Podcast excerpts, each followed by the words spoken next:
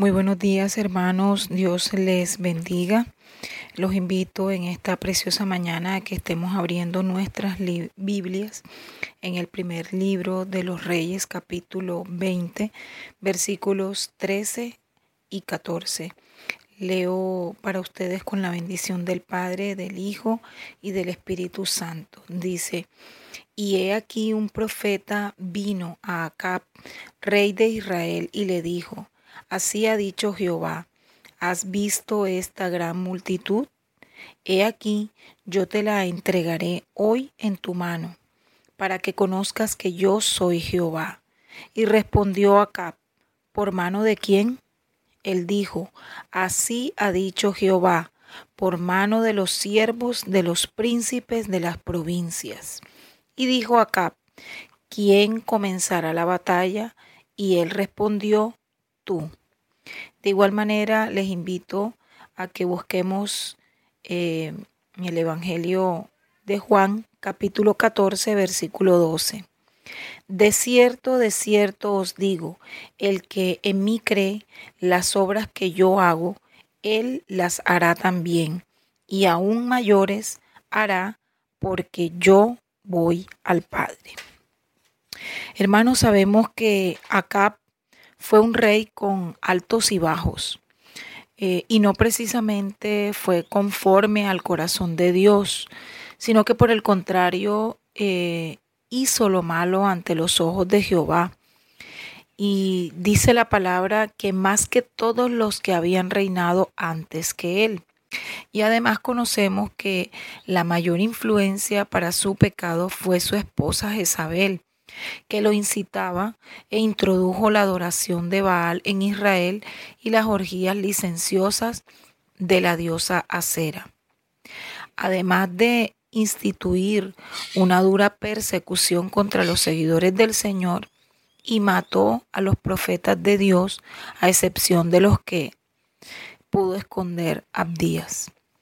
Acá, eh, hermanos, debía comenzar una batalla contra Siria recibiendo la confirmación de Dios. Sin embargo, él pregunta, ¿y por mano de quién? Es bastante desilusionante, ¿verdad? O escuchar esta respuesta de acá cuando él era el instrumento que Dios iba a usar. El profeta, sin embargo, le reitera que por mano de los siervos de los príncipes de las provincias. Y vuelve acá, más fuera de contexto todavía, y le da una respuesta desacertada. ¿Quién comenzará la batalla? Y el profeta le respondió, tú. Es impresionante y a la vez también es incomprensible que empecemos a buscar ayuda como lo hizo acá. Dios eh, nos da la respuesta a, los problemas que estamos enfrentando, pero en muchas ocasiones no le creemos y esperamos que otros tomen iniciativa. Y esto debe ser al contrario. Nosotros como hijos de Dios y siervos debemos asumir la responsabilidad, porque dice la palabra que somos reyes y sacerdotes. Apocalipsis capítulo 1 versículo 6 dice, y nos hizo reyes y sacerdotes para Dios su Padre. Dios le había dado una promesa acá. Eh, le dijo, he aquí, yo te la entregaré hoy en tu mano. Ahí estaba hablando de la multitud, para que conozcas que yo soy Jehová. Sin embargo, así como acá nos pasa a nosotros. Muchas veces nos falta como ese empuje interno como creyentes para entender todo lo que nosotros podemos hacer en el nombre de Jesús. Y tenemos que poner en práctica esas promesas que Dios nos regala a través de las Sagradas Escrituras, hermanos. Y, y esto es que nosotros debemos tomar las iniciativas. Una de las más duras batallas que vive nuestros pensamientos, nuestro corazón, nuestras vidas y es la inseguridad. Y esa es la que más nosotros debemos vencer y que está muy ligada al temor y al miedo al futuro. Y Dios tiene grandes bendiciones para todas aquellas personas que se arriesgan a creerle a Él al 100%. No es de a poquito, ni, no es de vez en cuando y la mayoría de las veces no, es siempre, es al 100%. Dios libró a Acab y nosotros sabemos que Acab, a pesar de la maldad de él, Dios le acercó, se acercó a él con amor. Cuando Samaria fue rodeada eh, por las fuerzas sirias, Dios milagrosamente lo salvó. Y Acab, ¿qué hizo? Se negó a atribuirle ese hecho a Dios. Y un año después los sirios volvieron a atacar en las llanuras cerca de Afec. Y una vez más Dios le dio la victoria a Acab. Y él en vez de, cambiar, lo que hizo fue nuevamente negar y reconocer eh, la ayuda de Dios. Dios lo ayudó. Ayudó a, a destruir al ejército sirio para probarle a él y a Siria que era el único Dios, que fuera de él no existe otro. Pero Acab, ¿qué hizo? No pudo destruir al rey, que era eh, el, rey de, el rey sirio, que era el más grande de sus enemigos. Y Dios le dijo a Acab que moriría en, lugar del rey, del rey sirio, que era el rey Ben Hadad. Pero pronto se cumplió lo dicho por el profeta cuando Acab fue muerto en batalla en Ramot de Galad. Hermanos, pero vemos que Acab no pudo escapar del juicio de Dios. El rey de Siria, ¿qué hizo? E, e, envió a 32 de sus mejores capitanes de carros con el único propósito de matar a Acab. Y Acab quiso persuadir su muerte disfrazándose. Pero a pesar de que él se disfrazó, la voluntad, o más bien Dios se apartó de él. Y la flecha que lo hirió ni siquiera iba dirigida a él. Era una flecha perdida que le dio mientras que estaban los hombres, los capitanes de carro venían siguiendo era pensando, como él estaba disfrazado, pensaban que el rey eh, iba por otro lado y ni siquiera fue una flecha dirigida a él. Acá pensó que disfrazándose se escaparía y ni siquiera la flecha era mortal. Esa herida que le provocó la flecha eh, lo hirió, pero fue que se desangró porque no hubo tiempo de llevarlo, porque como estaban en plena batalla, él se tuvo que parar, se escondió, pero se desangró. Entonces, hermanos, aquí tenemos varias reflexiones. La gente a veces trata de escaparse, ¿verdad?, de la realidad y se disfraza, como lo hizo acá tanto física o como se pueden disfrazar de otro tipo de maneras, cambiando de trabajo, se mudan a una nueva ciudad y hasta cambian de, de pareja. Sin embargo, Dios que todo lo ve y que todo lo evalúa y así de igual manera lo hace con cada uno de nosotros. Acá quedó atrapado por sus propias decisiones y no estuvo dispuesto a tomar la acción correcta se rodeó de gente que lo animaba a hacer, pero lo que él quería. Y hermanos, el valor del consejo no puede ser juzgado por el número de personas que estén a favor o en contra. Acab decidió con firmeza seguir la opinión de la mayoría de las personas que lo rodeaban. Y eso fue lo que a él lo llevó a la muerte porque vemos y sabemos que no estaba rodeado de cualquier figurita, nada más y nada menos que empezando por Jezabel su esposa y todos los que la apoyaban a ella. Él nunca quiso escuchar el consejo de Dios.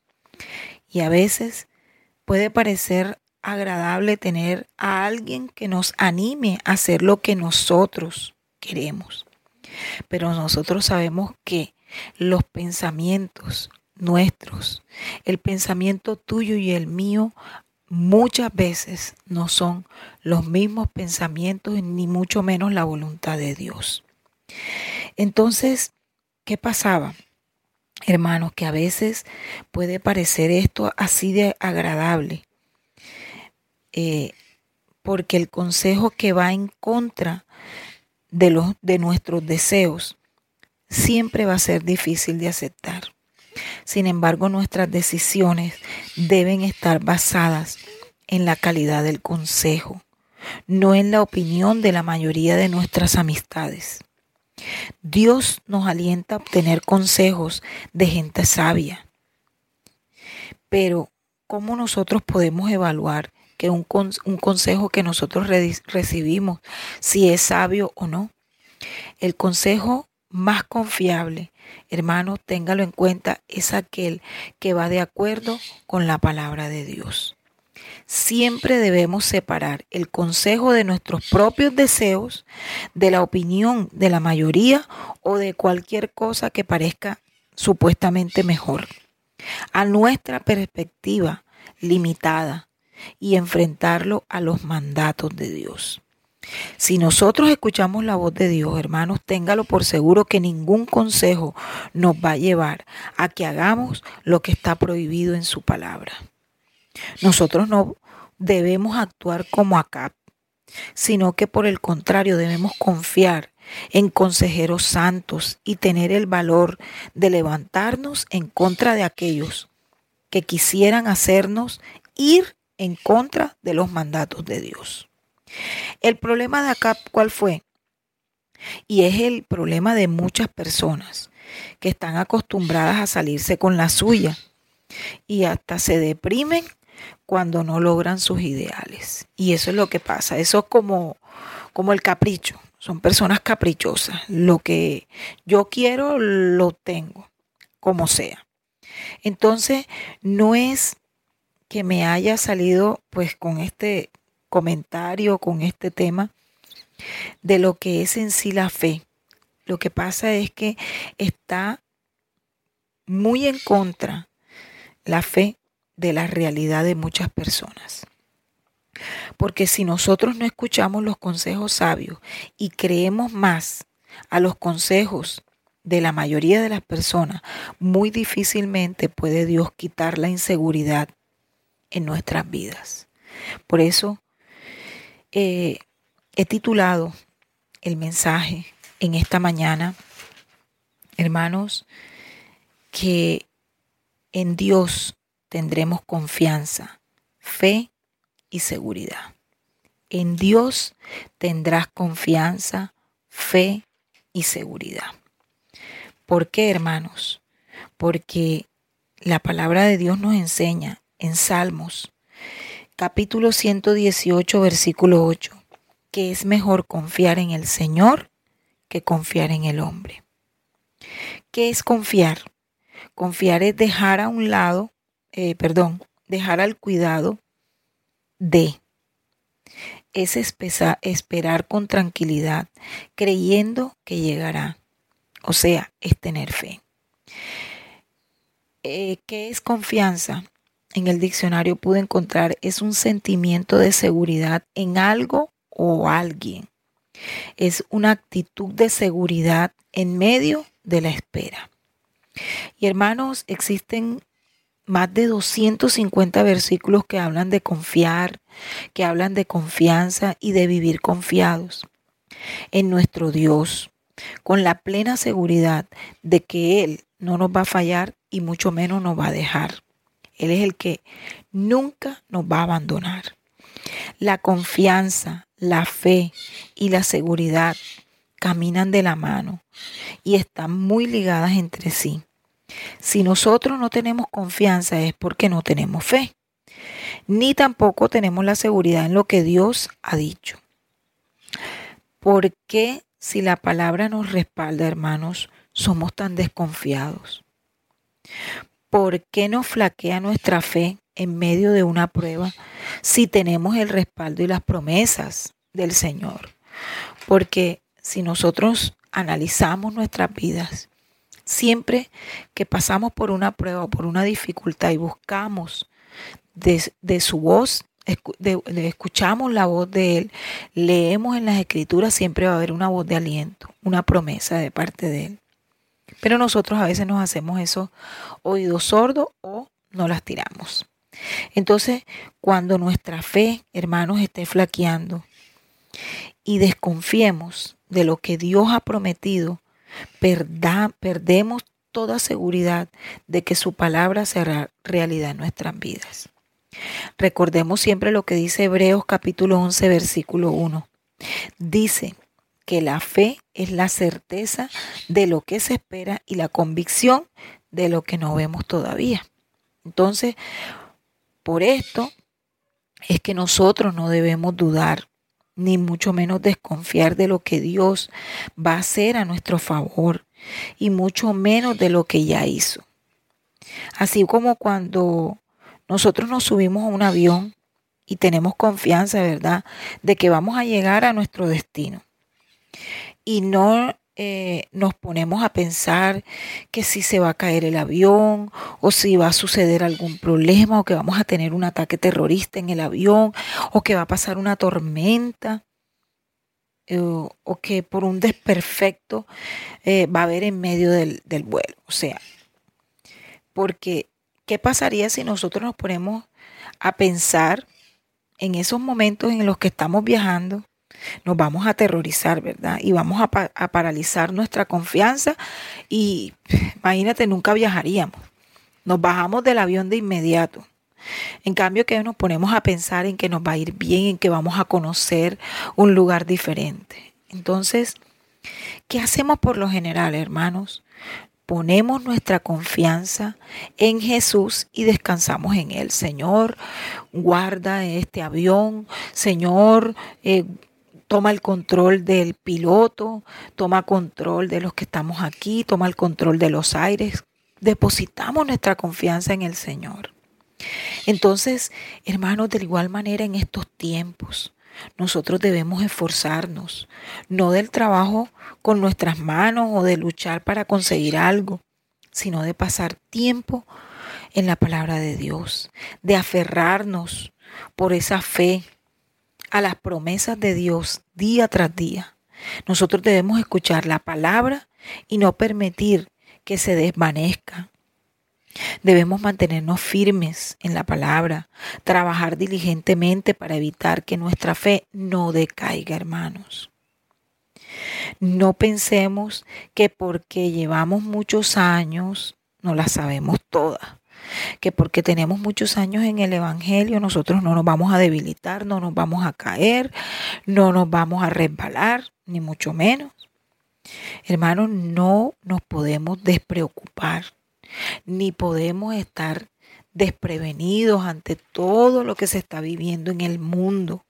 Nuestra fe siempre debe ser grande, pero para que no falte. Las pruebas siempre van a estar intentando afectarnos, siempre van a estar eh, intentando minar o destruir nuestra fe. Satanás es un asesino, él no está jugando con nosotros, él siempre va a apuntar a la cabeza.